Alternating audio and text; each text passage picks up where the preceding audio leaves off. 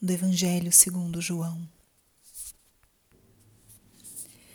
Naquele tempo, disse Jesus a seus discípulos: Não se perturbe o vosso coração. Tendes fé em Deus? Tende fé em mim também.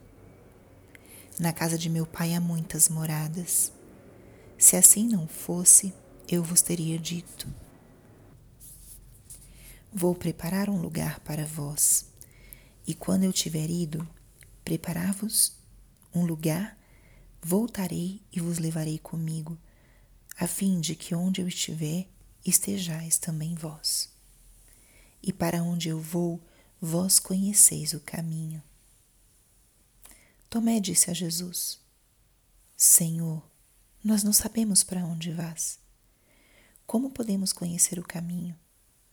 Jesus respondeu: eu sou o caminho, a verdade e a vida. Ninguém vai ao Pai senão por mim.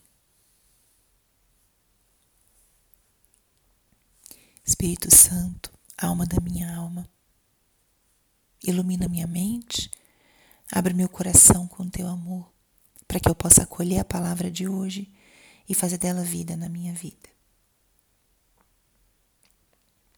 Estamos hoje na sexta-feira da quarta semana da Páscoa.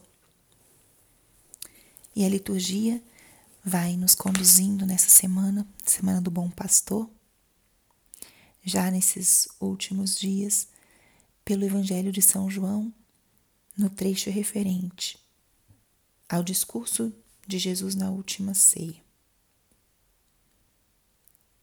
Esse discurso de Jesus, ele é considerado como um testamento do nosso Senhor. Se ele foi pronunciado num momento de profunda comoção de Jesus, de uma intimidade única entre ele e seus apóstolos. Ele tinha acabado de lavar os pés dos apóstolos. Momento onde ele abriu totalmente o seu coração. E certamente os apóstolos estavam muito tocados, muito comovidos com aquilo que estavam vivenciando. Era a ceia pascal e eles estavam juntos do Mestre de uma forma diferente. Existia algo diferente naquele momento. E tudo que Jesus foi revelando está relatado no Evangelho de São João, o Evangelho que foi escrito por último, e traz elementos diferentes dos outros três evangelistas. Apresenta verdades profundamente teológicas, mas apresenta de uma forma particular o coração de Jesus. São João foi aquele que deitou a cabeça no peito de Jesus na última ceia e conseguiu entrar de uma forma única no coração de Cristo e nos transmitiu isso através do seu, do seu Evangelho. Hoje, primeira sexta-feira do mês, é um dia muito propício para a gente adentrar no coração de Jesus, da mesma forma que São João fez. E vamos adentrar através dessas palavras e desse Evangelho.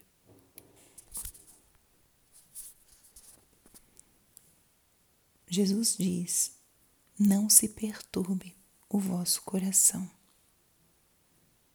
Primeira exortação potente desse Evangelho. Não se perturbe o vosso coração.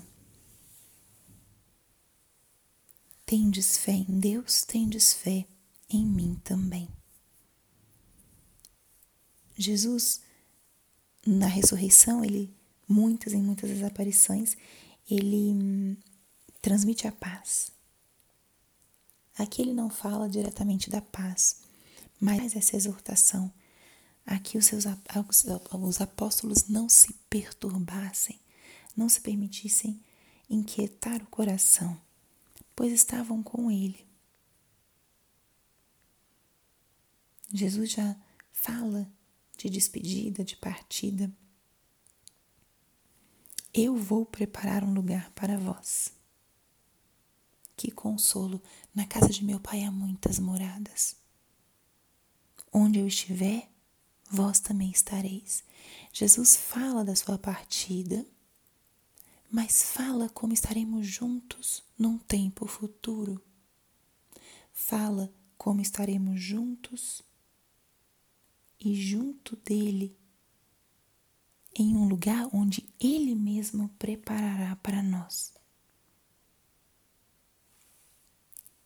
E Jesus não só fala desse lugar, mas fala como nós faremos para chegar a esse lugar especial, onde estaremos juntos e estaremos junto a Ele. Qual é o caminho? E ele responde: Eu sou o caminho. Esse evangelho Jesus pronuncia e a consequência dessa dessa palavra é elevar o nosso coração. Ao ler, ao meditar, ao escutar essas palavras de Jesus, o nosso coração, o nosso olhar se eleva. Pensamos nas coisas do alto, na transcendência. E já encontramos junto a esse anúncio, a essa revelação, o caminho para chegar até lá. O caminho não é tanto as coisas que fazemos ou que deixamos de fazer. O caminho é o próprio Cristo. Eu sou o caminho. Se a gente quer saber qual é o caminho do céu, qual é o caminho da felicidade, qual é o caminho da eternidade, Ele é o caminho. É Ele, é por meio dele que vamos alcançar essa graça tão imensa de estar junto a Ele nas moradas eternas.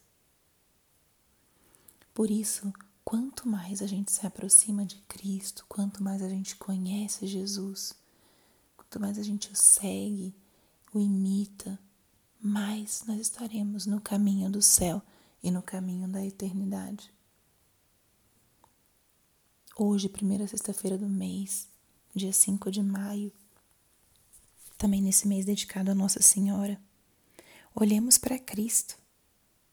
Olhemos para o coração amoroso que Ele tem.